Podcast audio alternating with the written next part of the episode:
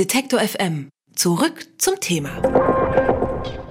Nicht selten finanzieren deutsche Ministerien ihre Projekte über Geld- und Dienstleistungsspenden und die kommen von Unternehmen und Lobbyverbänden, also von denjenigen, die direkt von den Entscheidungen und möglichen Gesetzen der Politik betroffen sind. Und obwohl solche Zuwendungen von der Wirtschaft an die Behörden die Neutralität und Eigenständigkeit der Bundesverwaltung in Frage stellt, sind diese Leistungen eine gängige Praxis. Über das Sponsoring von Behörden durch Wirtschaftsunternehmen spreche ich nun mit Marvin Oppung. Er ist freier Journalist und beschäftigt sich unter anderem mit Lobbyismus und Datenschutz. Hallo Marvin. Hallo.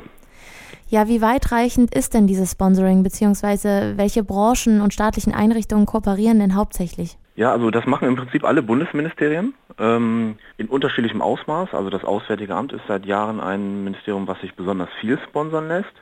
Ist seit Jahren da Spitzenreiter. Ähm, aber auch zum Beispiel das Gesundheitsministerium hat viel Sponsoring bekommen in Form von kostenlosen Werbespots.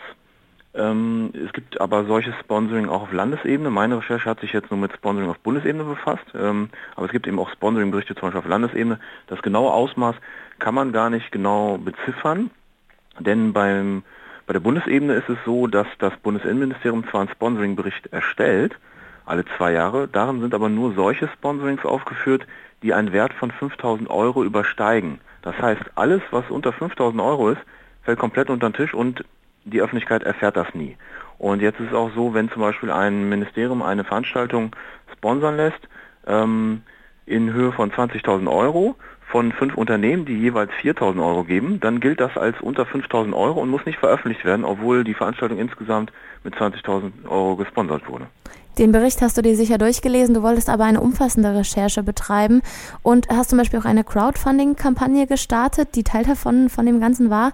Wie bist du denn insgesamt an diese Informationen gekommen, auf die du deine Verbindungen stützt? Ja, also ich habe einmal die öffentlichen Sponsoring-Berichte ausgewertet, Jahre zurück ich verfolge das Thema auch schon seit mehreren Jahren, habe da also über die Zeit einen relativ guten Überblick gewinnen können, habe aber eben eine neue Recherche gestartet und da dreht es sich darum, die Hintergrundakten quasi zu diesem Sponsoring-Bericht des Innenministeriums zu bekommen. Also das Innenministerium erstellt diesen Bericht, die einzelnen Bundesministerien schicken dem Innenministerium ihre jeweiligen Sponsorings und dazu gibt es eben einen Haufen Akten beim Bundesinnenministerium, interne Akten. Und ich habe versucht, an diese Akten ranzukommen und das äh, Bundesinnenministerium hat mir diese Akten auch geben wollen. Das war eine Anfrage nach dem sogenannten Informationsfreiheitsgesetz. Aber für alle Auskünfte zusammen, wie Akteneinsicht, musste ich eben 620 Euro Gebühren zahlen und dafür habe ich dann eben dieses Crowdfunding gestartet. Mhm. Und dann kamen die Informationen aber zu dir und äh, waren auswertbar. Ja, also selbst nachdem ich dann alle Gebühren überwiesen hatte, hat das Bundesinnenministerium da immer noch äh, die Anfrage verzögert. Das hat dann noch sehr lange gedauert, bis ich dann tatsächlich meine Informationen bekommen habe, aber am Ende habe ich sie dann bekommen. Das ganze Verfahren war sehr lange. Ich habe mich dann auch wegen dieser erhöhten Gebühren an die Bundesdatenschutzbeauftragte gewandt und um Vermittlung gebeten. Das kann man machen, auch als Bürger. Und ähm, das hat sich dann sehr lange hingezogen. Da gab es ein 14-monatiges Vermittlungsverfahren und in dessen Rahmen die Bundesdatenschutzbeauftragte der Auffassung war, dass diese äh, Gebühren, die das Bundesinnenministerium haben will, viel zu hoch sind. Ähm, und das Innenministerium ist auch nicht von dieser ähm, erhöhten Gebührenforderung abgewichen. Lass uns mal einen Fall herausgreifen, über den du schreibst. Der Bundessicherheitsrat genehmigt einem Rüstungsunternehmen den Export nach Saudi-Arabien. Ein Jahr, nachdem dieselbe Firma das Auswärtige Amt bei einem Festival in eben diesem Land unterstützt hat. Ist die Grenze zur Korruption in einem solchen Fall überschritten? Ich will das jetzt nicht weiter werten. Ähm, es gibt auch in dem Sinne verschiedene Definitionen von Korruption. Hier handelt es sich ja um völlig legales Sponsoring. Man kann sich aber natürlich fragen, ob solches Sponsoring auch geeignet ist oder die Gefahr birgt, ähm, sich auf bestimmte Entscheidungen der gesponserten Stelle auszuwirken. Dieses Risiko hat auch der Bundesrechnungshof gesehen. Der Bundesrechnungshof hat sich in einem internen Papier, das mir auch vorliegt, mit der Sponsoring-Praxis auf Bundesebene befasst und hat festgestellt, dass es ganz viele Fälle gibt, in denen Unternehmen Behörden sponsern, die gleichzeitig auch von den Entscheidungen dieser Behörden abhängig sind. Hier haben wir auch so einen solchen Fall. Ähm, und äh, der Bundesrechnungshof hat festgestellt, dass bei dieser Art von Sponsorings allgemein ähm, die, die Gefahr eines Interessenkonflikts gegeben wäre und ähm, der Anschein einer Einflussnahme, so hieß es dort, der Anschein einer Einflussnahme bestehe. So sagt es der Bundesrechnungshof. Und der fordert sogar, dass die Unterstützung durch betroffene Firmen verboten wird. Hat diese Kritik tatsächlich einen Einfluss auf die Staatspraxis? So, also das ist natürlich schwierig festzustellen von außen. Ja, man weiß nicht, ob es vielleicht das ein oder andere Sponsoring, was es vorher gegeben hat, jetzt nicht mehr stattfindet. Das kann man so kaum feststellen. Feststellen lässt sich auf jeden Fall, dass sich nach dieser Kritik des Bundesrechnungshofs an der grundsätzlichen Praxis der Bundesbehörden nicht großartig was geändert hat. Also die berechtigte Kritik des Bundesrechnungshofs ist da also von den entsprechenden Stellen nicht hinreichend gewürdigt worden. Wie sieht das Ganze denn von staatlicher Seite aus?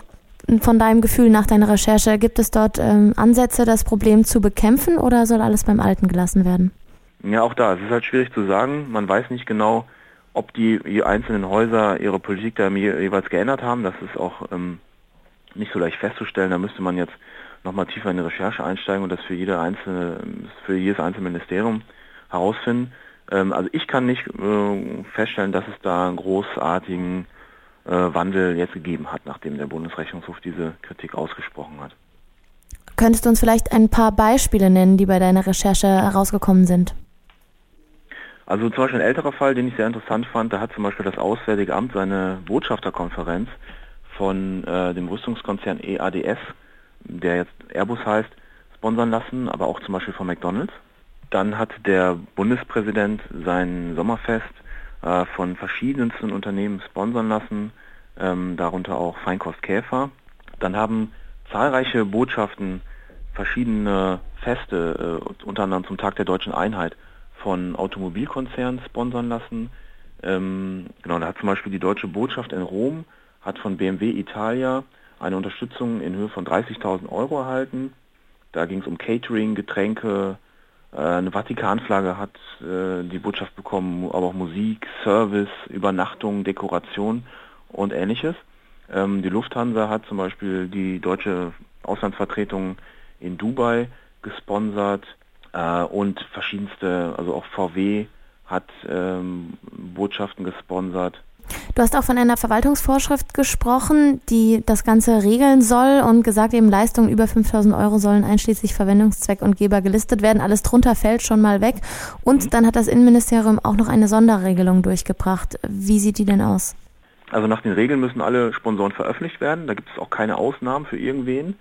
Und äh, ich habe eben durch diese Akten die 620 Euro gekostet haben, herausgefunden, dass die Verantwortlichen im Innenministerium die einzelnen Ministerien wissen ließen, dass sie auf die Nennung des Namens von Sponsoren verzichten könnten, unabhängig von der Höhe des Sponsorings, wenn es um, Zitat, mäzenatische Schenkungen im Bereich der Kultur gehe und der Mäzen, Zitat, gegen eine Veröffentlichung seines Namens Einwände hat. Ja, also da wurde also eine Sonderregelung geschaffen für Mäzene, dass die dort namentlich nicht auftauchen, auch wenn die Sponsorings mehrere 10.000 Euro wert sind. Und aufgrund dieser Sonderregelung konntest du dann auch einen äh, Sponsor gar nicht ausfindig machen. Da ging es um das Gesundheitsamt, meine ich, richtig?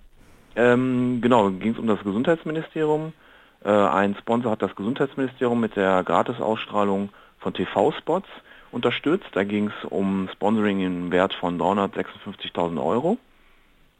Und äh, das Gesundheitsministerium hat versucht, dass dieser Sender äh, zustimmt, dass er im Sponsoring, im öffentlichen Sponsoring-Bericht genannt werden darf.